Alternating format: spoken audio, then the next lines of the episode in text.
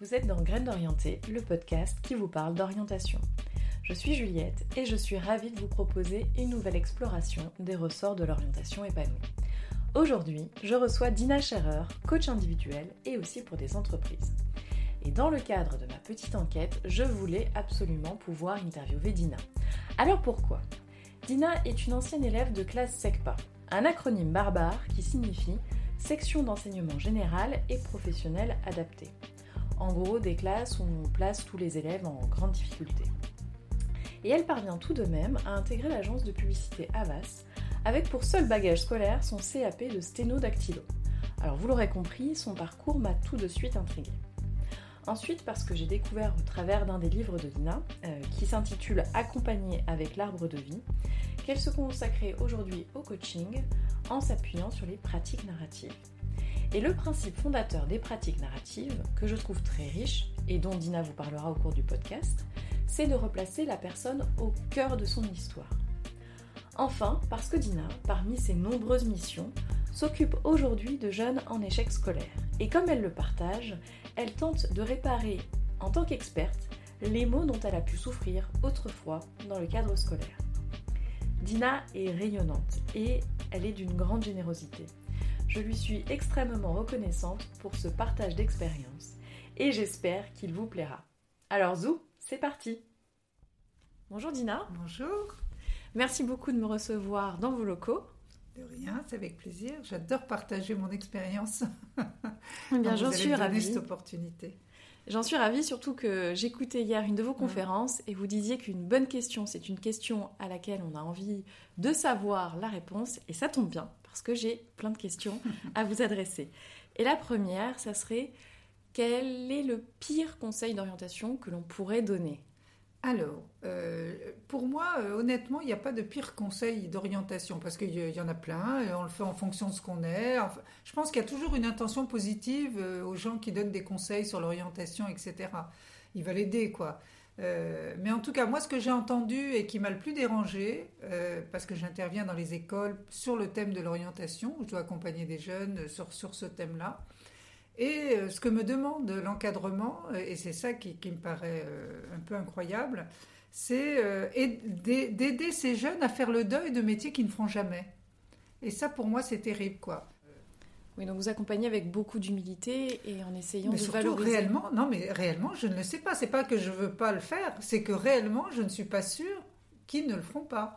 Et pourquoi je suis pas sûre qu'ils ne le feront pas? Parce que moi-même, j'ai été à leur âge un enfant en difficulté et, euh, effectivement, j'ai démarré un peu difficilement, mais, mais j'ai terminé ma carrière professionnelle euh, directrice du développement et de la communication du plus grand groupe de publicité mondiale. Donc moi, je l'ai fait. Donc pourquoi il ne le ferait pas? Parce que moi, je me suis mis en route à, à 20 ans. C'est un message important parce qu'on ah a tendance à mettre des étiquettes. Alors, par exemple, vous, parlez de votre propre expérience. Vous avez, vous avez débuté finalement euh, dans des classes euh, pour des enfants qui avaient des difficultés, enfin étiquetés comme... Hein. Oui, oui moi-même, oui, oui, absolument. Et j'étais dans une classe qu'on appelait à l'époque les classes de transition. C'est un peu les SECPA aujourd'hui. C'est-à-dire, c'est vraiment des classes où on regroupe dans les collèges euh, très tôt des jeunes en se disant, bah eux, euh, ils n'iront pas au lycée, donc on va les préparer déjà à des métiers. il faut quand même une grande source de détermination pour euh, quand on démarre dans la vie avec cette étiquette d'enfant en difficulté qui ne colle peut-être pas à la réalité, vous parlez du moment où les enfants euh, démarrent, les jeunes démarrent, mm. chacun a son rythme. Comment vous, vous avez fait justement pour euh, continuer à croire en ce que vous faisiez et, en votre futur? Ben, J'étais enfant en difficulté qu'à l'école. Hein. Dans ma famille, ça allait très bien. Hein. Moi, je, pense qu'avant de rentrer à l'école, j'étais normale.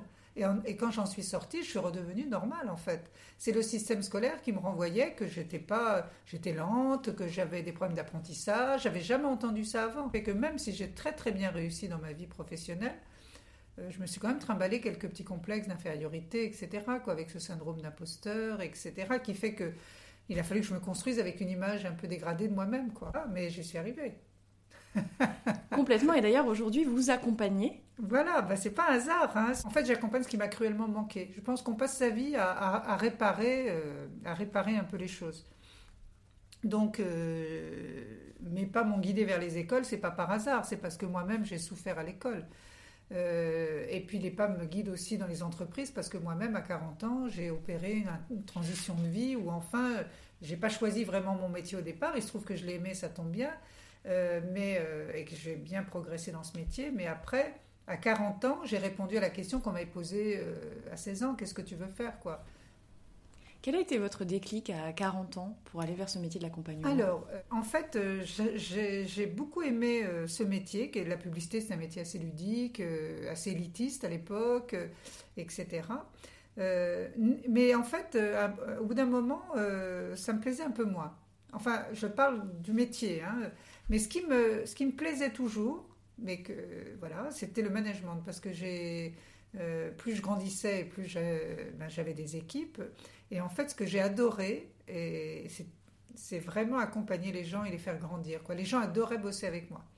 Mais c'est pas parce que je suis sympa, un peu quand même, mais c'est surtout parce que j'avais déjà cette posture euh, manager-coach. C'est-à-dire que j'ai jamais eu peur des talents, euh, j'ai jamais eu peur d'avoir des gens qui pensent pas comme moi. Au contraire, je trouve que c'est riche la diversité de penser, de les accueillir comme ils sont, de faire valoriser les talents, de les faire grandir, etc. Et à la fin des 20 ans, c'était vraiment le seul truc qui finissait par me plaire, par me plaire, pardon.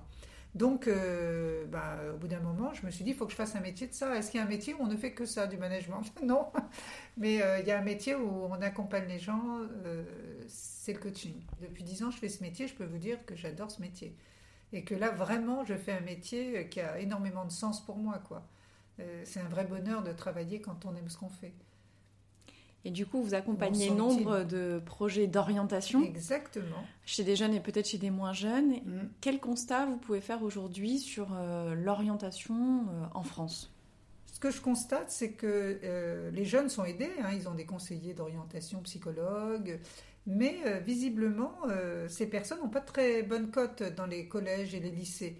Alors qu'en fait, c'est des gens formidables. Hein. Moi, je, je, les côtoie, etc.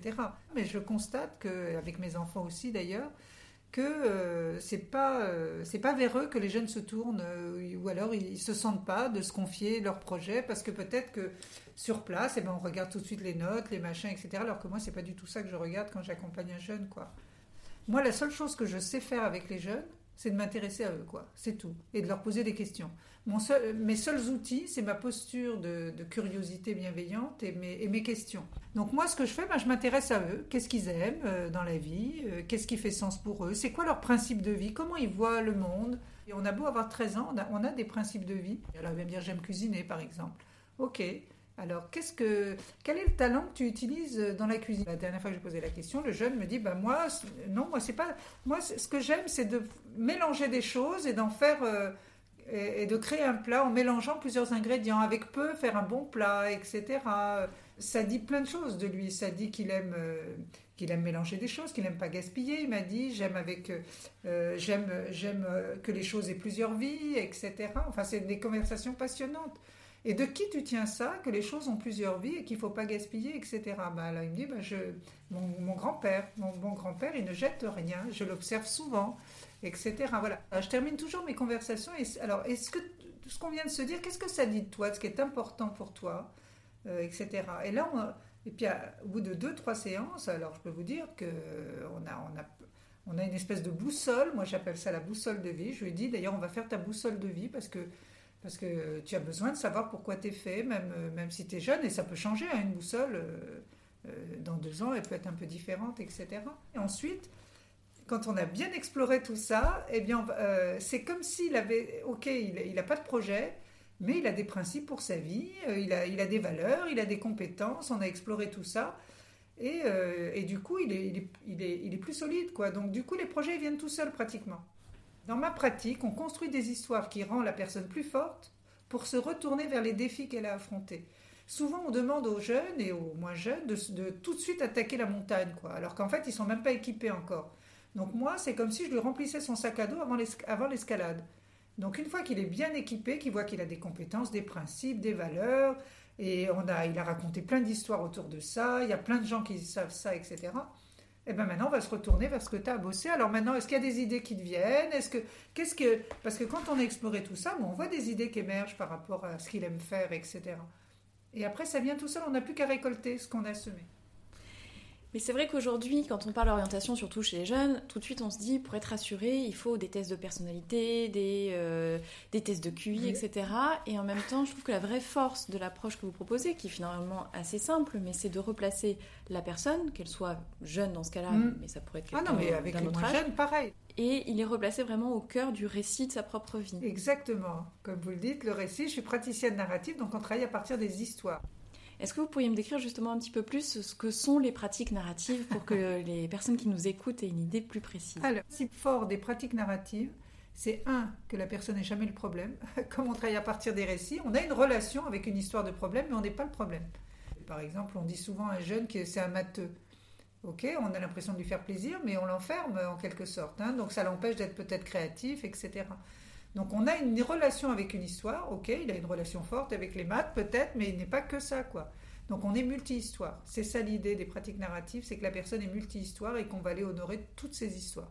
Hmm. Et à partir de là, évidemment, il y en a peut-être qui sont un peu dominantes euh, et qui nous empêchent d'avancer. Donc on va l'externaliser. Puis il y en a qui au contraire, voilà, moi j'aime bien décoller les étiquettes. Hein. je suis lent, je suis, voilà, on va travailler un petit peu avec les récits. Euh, un peu de cette manière. Et un des points forts des pratiques narratives, c'est que la personne redevienne auteur de sa vie. Donc redevenir auteur, c'est euh, réinjecter du choix dans sa vie, euh, c'est-à-dire qu'elle ait le choix, euh, et, mais surtout qu'elle bah, elle se sente vivre en accord avec ses principes. quoi. Donc je pense qu'en faisant ce genre de travail avant avec les jeunes, on leur fait gagner beaucoup de temps.